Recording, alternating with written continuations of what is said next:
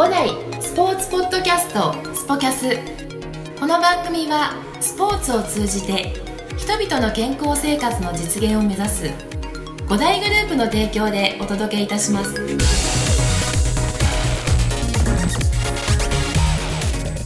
皆さんいつもありがとうございます。五代博楽支配人の石崎裕太と申します。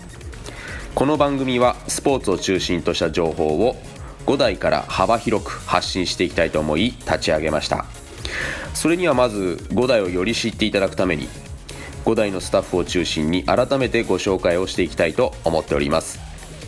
私がインタビュアーとなってコーチフロントスタッフがどんな人物なのかいろいろと掘り下げていきたいと思いますのでぜひ聞いてください。それでは。はいでは、えー、5代スポーツポッドキャスト、えー、5代広北支店、えー、河村コーチです。お願いします、はい、お願いします。お願いします。えー、僕河村さんって呼んでるんで 河村コーチとかって呼んでるんそうですね。そうですね。こういうあの河村さんで呼ばせていただきます。はい、なんかあの改まって改まって。っていう感じで、えーまあ今あのポッドキャストの説明を したばっかりだと思うんですけど。っていうかポッドキャストで何だろうかなんだろうかそうですよね。僕ももう今ね皆さんにあのー何これ状態から、えーそう始まってるんで。疎いんで。えーいやいやもうこれほとんどの人知らないんですよね。ですんでこれ聞いてくださってる方にもどんどんあの啓蒙していかなきゃいけないんで。ぜひちょっとお手伝いします。そうですね。ありがとうございます。もうあのまあもともと iPhone には、はい。内蔵しているもので,、はい。で最近は Android にもはい。あのとあのダウンロードできるようになってきてるんで、それを受けて今たったえ1分前に今ね、1分前。ダウンロードを、えー皆さん私しました。はい。にもうおめでとうございます。もう ポッドキャスターですよこれで。ポッドキャスターです。まあというところでまああの今あのねどんどん皆さんあのコーチ各位フロント各位にあのお話を伺っているというところで、はい。えー川村さんのお客様にも、まあ、今まで出会ってきた方々にも、まあ、あの今一度あの川村コーチの、はい。あのねまあ、人となりといいますか、はい。えーどんな思いでやってるのかとかなんかそういった、まあ、いろんなざっくばらんにそういう話を、ね、していきたいなと丸裸ですね。丸裸ですね。丸かじり川村コーチ丸かじりみたいな。無理やりタイトルつけるっていう感じで、い、ろいろ話聞きたいんですけどぜひはい。えっとまずですね、はい。えーテニスなんで、えっとは川村さんがテニスに出会ったきっかけ。きっかけですね、はい。きっかけはじ、えー中学1年ですかね。中1中1、うん。えー、と横浜市の金沢区というところがあるんですけど、はい。もうそこのあの部活なくなっちゃいましたけど軟式テニス出身ですね。軟式出身。はい。で友達とかとみんなでサッカー部に入ろうと思ってたんですけど、はい。近所のいくつかな3つ4つ上のお兄ちゃんが小学校で軟式のテニスの壁打ちしたんですよね。で、えー中学生になる前にそれを見てなんかラケットでパンパン打ってるなと思ってすごいかっこいいなと思って、はい。はい。で自分の親になんかあの近所のお兄ちゃんテニスやってるよって言ってそしたらうちの親父も「いや俺もやってたよ」っていう話があって、はい。えじゃあこれはテニス部っていうのはどうなのかなって思って入学した時にテニス部がいいと思ってるんだよねって幼なじみのやつと話したら、はい。俺も行くってなって。ー、えそれで立ち上げの学校だったん。で、新設校だったん。で、テニス部もそれこそグラウンドからその土起こしっていうんですかねななんとか起こしっていうんですかね、全部草むしりして、ラインも全部ん。自分たちで作ったのがいい経験でしたね。ネットポストあもーもうそこからじゃあもうそこからなんで。じゃあ何もゼロのところからゼロのところコート作るところから。そうそうそう、えー。まあまああの中学校なんでククレーというかまあ土のコートでしたけどね、だからそんなにすごいって言われじゃないんですけど、はいはい。もうそれがあの12歳3歳の時のスタートですね。軟式テニ軟ス式テニスがスタートだったんですそうなんです。よえーしかも部活で。部活ですね。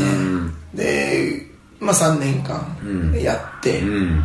ででも軟式テニスっていうその3年間やってきた中ですごく燃えてたんですけど、はい。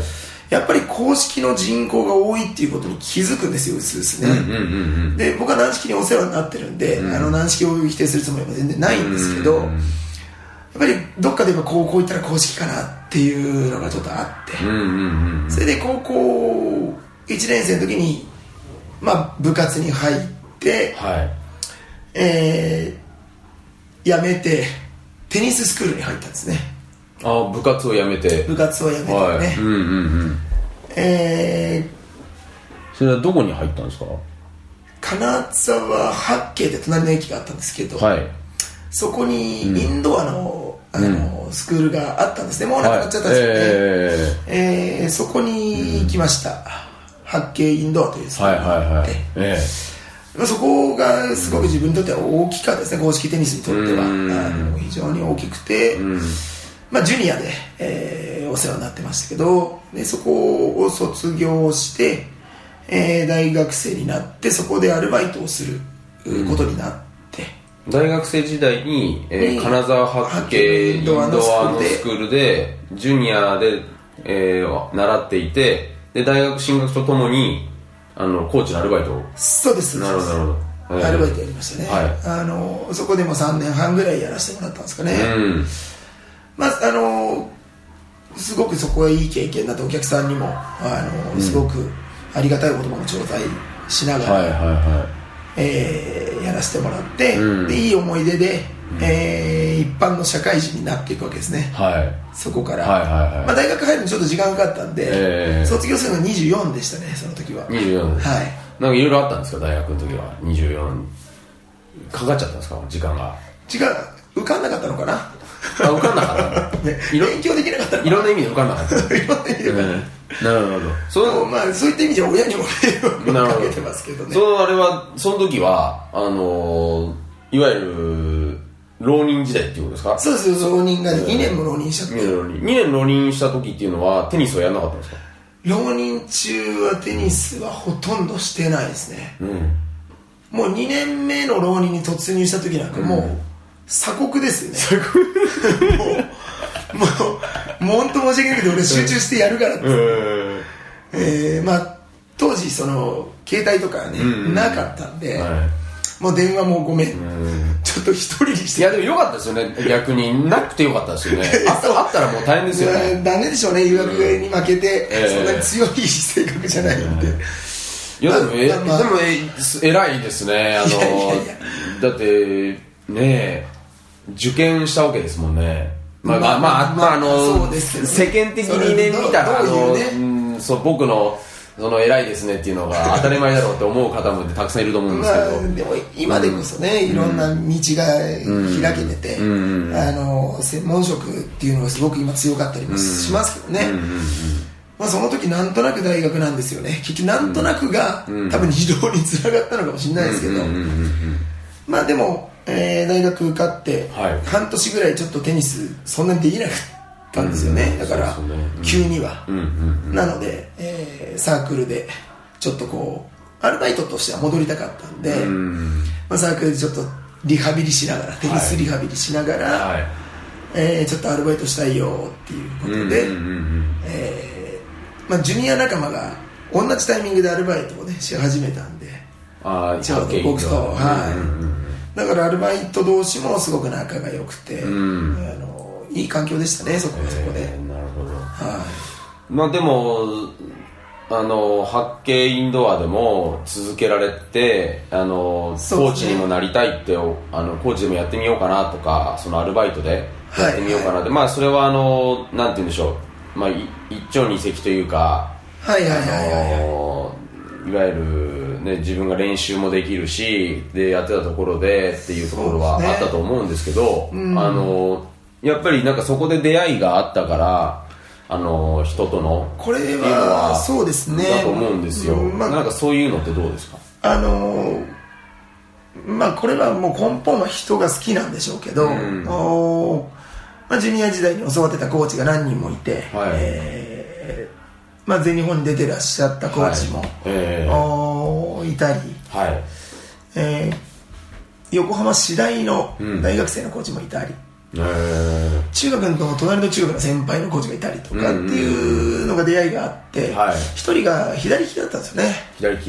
で僕も左利きなんですけど、うん。あのそのやっぱそのコーチに憧れますよね。すごくジュニアながらに、うんうんうんうんあのいいサーブをねキレのあるサーブ打ってみたりとか、えーすごくボレーが上手だったりとかしたんで、でまあそうなりたいと思って頑張ってはい。でまあアルバイトコーチをしてたの見てたんでうんうんうんうん。であこれかっこいいなアルバイトできたらいいなっていうのはおぼろげにジュニアの時に思っていて、はい。だから戻りたいっていう意思はあったと思うんですよね、うんそこで、うん。はなるほどなんかやっぱりそういう憧れというかこういう人みたいになりたいなっていうところってねテニスってね。あ、まあい、そうそうだから選手を真似する、ん。うん。それこそ僕で言うとあのエドバーグっていう選手エドバーグはいいて、えものすごいかっこいいサーバンドボレーをするええ選手がいて、ステファンですね。ステファンええエドベリとかエドベリってねあれねね何なんですかね ですかねあね。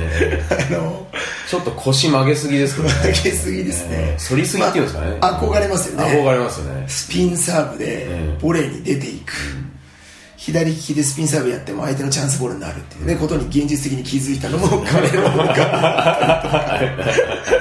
左でね。左であんま意味ないと。意味ないじゃんみたいな。なるほどとか。ねうん。そういう初歩的なところからあのやったりとかシュテフィー・グラフというええグラフ。あの女子の選手の、はい。フォアハンドがねすごいって言われてますけど、ええ。僕が憧れたのはバックハンドスライスがもうああまあかっこよくて。ねあーまあ素晴らしかったですね。み見事ですよね本当に。もうそれでもうバッバックハンドのスライスばっかり練習したりとか、なんかこう凝る時期っていうのは、これは自分のよくレッスンでもいやあのお客さんに言ったりしますけど、えなんか一つのことを凝るっていう時期はそれはそれで大事ですよと、ちょっとあの切られちゃうようだったら若干やめてあげた方がいいとかねありますけどね、ええあのスライスちょっとねええスライスってね切りすぎるとね切りすぎる。ええ若干嫌なボールになります嫌なボールになる。はい。まあちょっとそんなことをやりながら人に憧れるっていうところで言うと、ね、あのプロの選手もそうですし、日常生活でもそのアルバイトのコーチに憧れましたねすごくね。はじゃあやっぱそういった経験があのあったからこそ、まあ、今にもつながってるとは思うんいですけどそうですね。はやはりその中で、まあ、大学生活があってでその後、あのそのままテニスコーチとして道を行いこうと思ったんですか？それね、えこれがまたこれだけアルバイトいいなって言いながらテニスコーチいいなって言っといて言うのもなんですけど、ん。職業にすると体壊れたらどうかなっていうのを周りからも言われ自分でも思ったんで、うんえーやっぱり一般のサラリーマンというか、うん。あの一般のっつったらまあ広いですけど、うんそういうところのがいいのかなっていうのがあって、まあテニスじゃない仕事。そうですね、から就職活動というのもしましたよね、んうんうんあのスーツ着て。うんはい。で、えー東京の神田に就職をはしていええちゃんとサラリーマン来て満員電車に。サラリーマン来て。サラリーマン来てって言った今。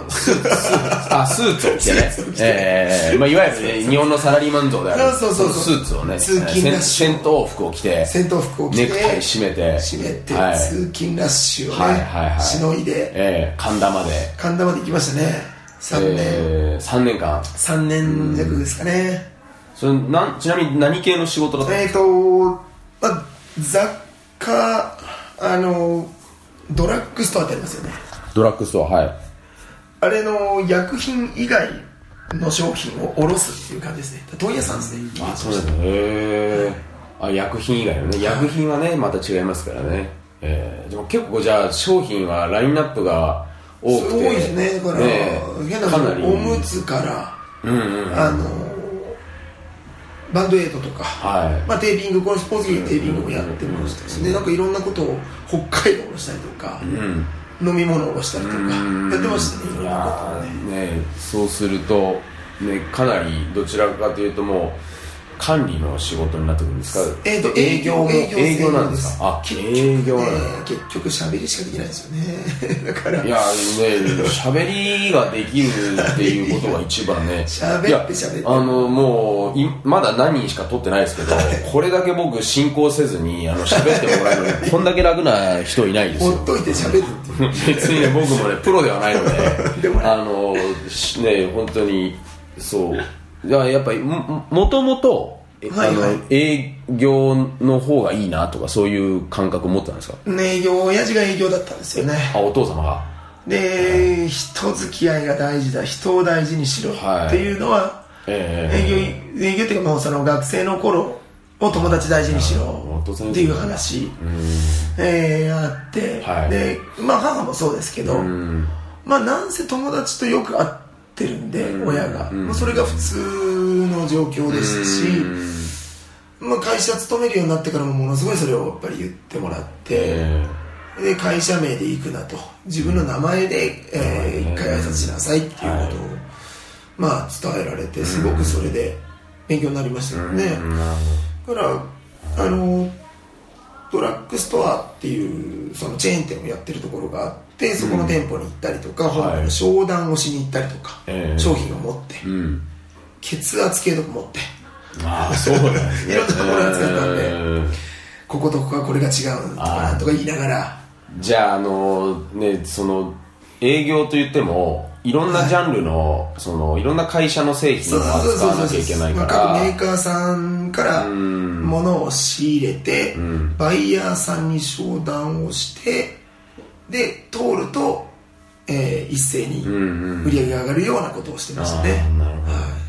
じゃあある意味そのね、えーおむつでもねやっぱり多岐にわたるじゃないですか。いろんな会社がいっぱい出してね。そうなんですよ、ムーニーちゃんとかねマミポコとかね。そうなんですよ、えーそれがもうあれも当時すごい詳しくて。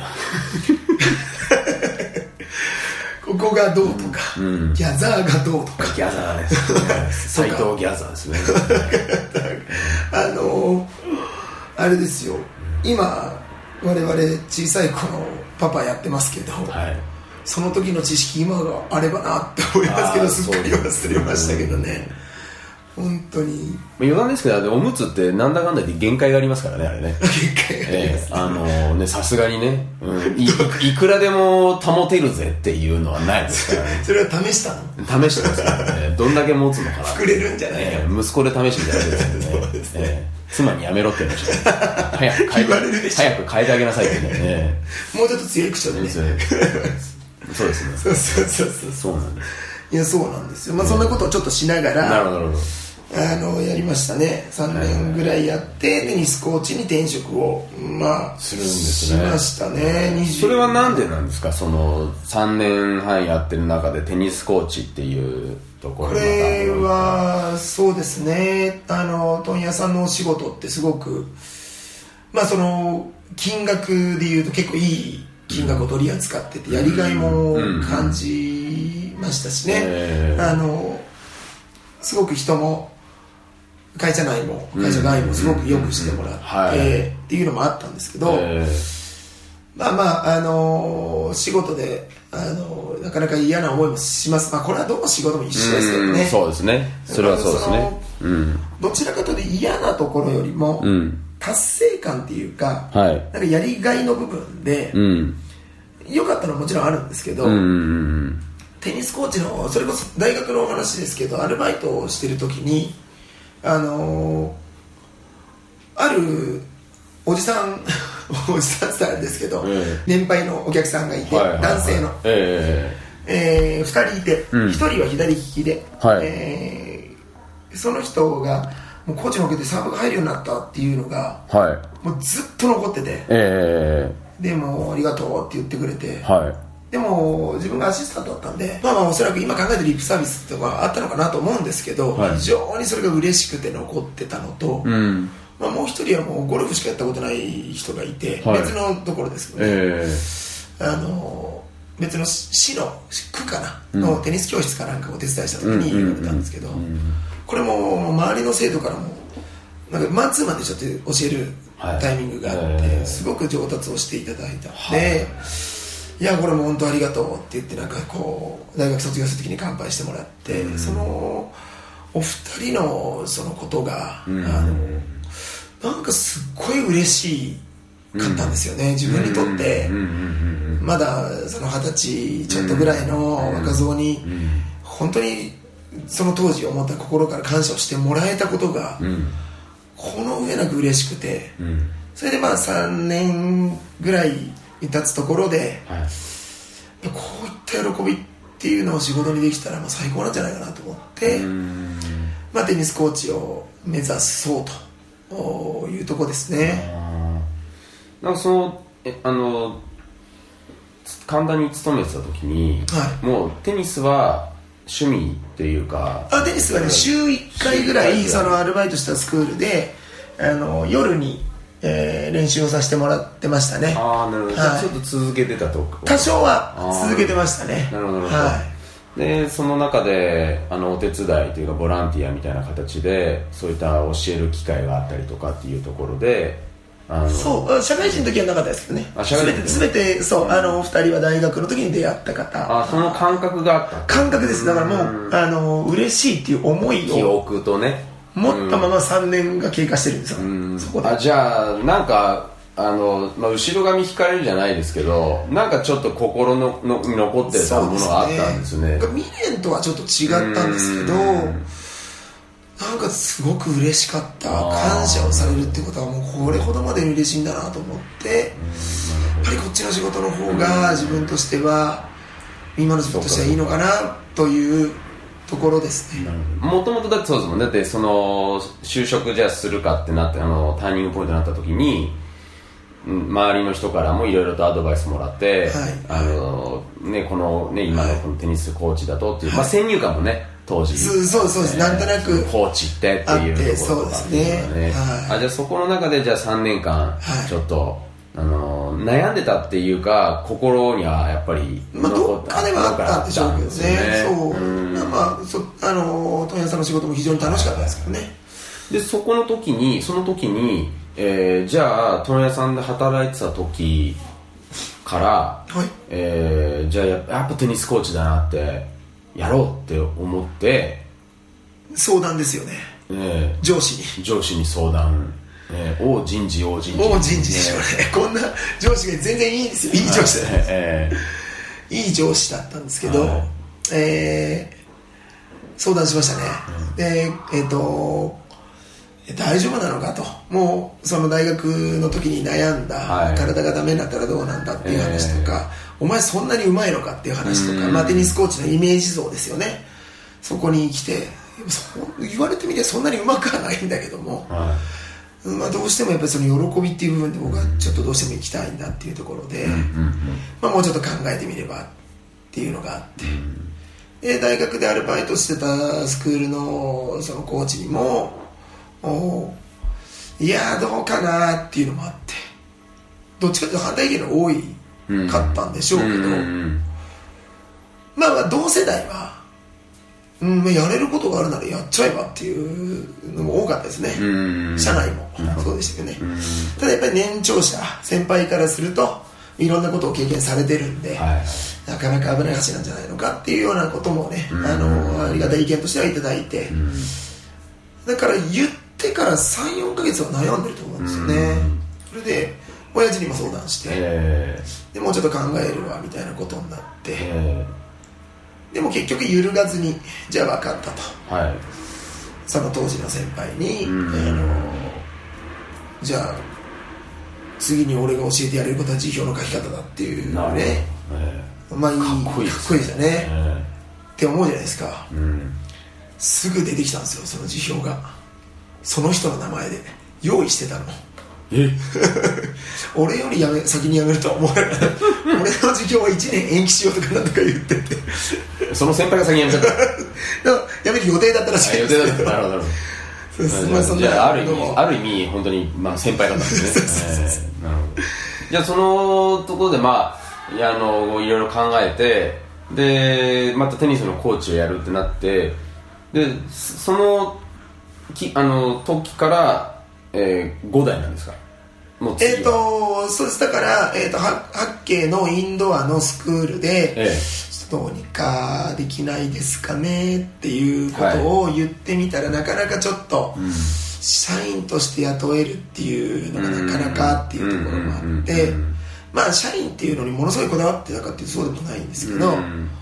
まあ生活も若干あるんで、ええそれはね。ある程度こうバリバリやりたいっていうようなことが、なかなかキャパとしてないとうん。言ってそれで、えーここのですねここに働いてるコーチがその当時いて大学の時の同級生だったんですけど、ええー彼とたまたまその時に電車でお僕が降りる駅彼は乗る駅でえうん。すれ違ってはああ久しぶり。でもうそれもだから何年ぶりですけど、それでちょっと俺テニスコーチやろうと思ってるから今度話聞かせてっていうチラッと言ってじゃあねっていうその電話の乗り降り越しな、したらな1週間以内だと思うんですけど電話がかかってきて「はい。やこの前の話どう本当?」っていう「いや本当本当」っていう話でい、うん「じゃあ一回来てよ」って言ってきたのが白楽ですよね。ええまあその時は横浜テニス横浜テニスカレッジですね。白楽校だったわけです白ね楽校がなかったですよねだから。ああそうかそうかそうか。まだ行って白楽しかなかった。廃校しかなかったんでね。横浜テニスカレッジというところで。ああなるほど。だから僕神大神奈川大学なんで、はい。この存在はしたんですけど、うんうんうん。結構うまいとか、厳しいとかいろんな意見があって。あえもうなんかそういうやっぱり強い人がいる。がいるとか。いやこれへえだけからいや俺は無理だろうなと思いながら、はまあ行って、えで当時のあの採用担当の方もあのお話しさせてもらって、いはい。夜日夜かなんかにこう練習したんですようね、ん。でいつからできんのって言われて、うん。いえもうですかって言って、はいちょっとまだあのサラリーマンやってるんでって、サラリーマンやりながらの転職活動だったんで、なるほじゃあいいじゃん土曜日ちょっと来ればっていう話になトントン拍子に話をいただいて、どはい。そこからですねそれが平成13年ぐらいだったんで、17年前ぐらいですかね。もう17年。そうですね17年8年。ねえもう17年は17年分はなかなかあの語り尽くせないと思うんですけど。それはねもうパート2、パート3 3ぐらいになっちゃうと思うんですけど。まああの今そのいろいろとその聞いてきた中から、まあ、もうねキャリアが川村さんも17年。あコーチ歴。コーチ歴といううん。学生含めると20年ぐらいね。20年ぐらいですよね。ええもうあの本当に大ベテラン。いや本当におかげさまで、えーもう本当にあのプロフェッショナルの領域なんですけどあの今そのなんて言うんでしょう川村さんが、はい。えーレッスンであの非常にそのまああのいろんな思いをね持ってらっしゃると思うんですよ、はいはいはい今聞いてた中でもですね、テニスに対する思いとか、えーレッスンに対する思いとか、お客さんに対する思い、はい。まあ、ちょっとあの一つ何かあのいつもこういうことを大事にしてはい、うんレッスンしてるんだっていうことって教えてもらいたいなそうですね、うんもう一番そのテニスっていうあのし手段っていう言い方がいいかあれですけど、うん。テニスというものを使って、うん。えーぼ僕らは指導というふうにさせてもらってますけど、うん。そのおそらくテニスっていうとえ日常的なものじゃないはずなんです、うん。あのスクールに来てるお客さんにとっては、えうん。まあ朝起きてから夜寝るまでの中で、ええ。テニスっていうその時間っていうのは僕の中では非日常っていうふうに思ってるんで、はい。このところに、えーまあ、時間とかをね割いていただいてるんですけど、うんうんうん。まあ、来てもらったからにはん。何か一つ持って帰ってもらいたいですし、うん。楽しいって思ってもらいたいなと思って、うん。ここのなんか非非日常感っていうんですかね。それをすごく大事にしたいというか、うん。はい、あの入り口からってよく言うサービス業って言われるんですけど、えまあ、やっぱりコーチの顔を見に来てほしいなと思いますし、僕も会いたいなと思いますし、まあ、そういったその本当に人とのつながりですけどそこに何か一つ今日も声を持って帰ってもらおうとか、っていうのをラリーしながら話しながらっていうな思いがありますかね。いや僕勝手ながらその河村コーチのレッスンをはい。客観的に見ていて、あの河村さんその河村コーチの、えーレッスンってなんか世界観があるなって僕個人的に感じてるんですよ。雰囲気。雰囲気、うん。これ雰囲気ってよくね、うん。河村コーチの雰囲気っていうのがあるんですよ。気づかないですけどね。うん。あるんですよ。まあ、あのもちろんねそのコーチの雰囲気ってあるんですけどその雰囲気を感じられるコーチって、はいはい。結構僕の中ではそんなにあの日本全国でも多くないんじゃないかなと思ってワワールドっていうんですかね。あワールドがあるんですよね。なんかそういう思いがし非常に強いんでしょうね、河村コーチは。レッスンやってる中で。おそらく、うん、家族だと思ってますからね。家族。なんか大げさなこと言いますけど、うん。なんか自分のクラスに、まあ、生徒として入ってくれた段階で僕の中では家族化したいんですよね、うんうんうんうんうちの人って思ってるんですよね、いやままさにそのねあのライフスタイルっていうところを、あの僕らね五代グループは、掲げてますけど、はい。やっぱりそういったあのところですよね。その、まあ、生活の、ね、一部一部になんか輝けるところがあると、ん。まあ他にもあるでしょうけど、ん。なんか僕もそういうところでありたいなと、そこにこう手助けができればはい。いなっていう思いですかね。なるほどちょっと大きいかないうことが。いやーいいいいと思います。すごいいいと思いますね。うん、はい。なるほど。まあちょっといろいろとあのもっと深くあの聞いたらあのもっと なんかいろんなことが聞けそうな気がするんですけど。そうで来年までね放送かかっちゃいますからね、えー、もうさ、うん、さまだまだいけますよねこれ オリンピックにつなげようかオリンピックそうですね。2020までね。ねえーいいじゃないですか。うん。まあ、あのそういった中で、えーいろんな思いをやはりこれからもあの伝えて、ねはい。い、くというところで、はい。はい。なかなかちょっとねあの長くなってしまうと、はい。あの河村コーチのすべてをこの1回で終わらせてしまうところになってしまう。また次回というところで。ぜひぜひ。はい。はい。というところに今日は、はい。あの5代広北支店河村コーチのお話を聞きました。ありがとうございました、はいありがとうございました。ありがとうございます。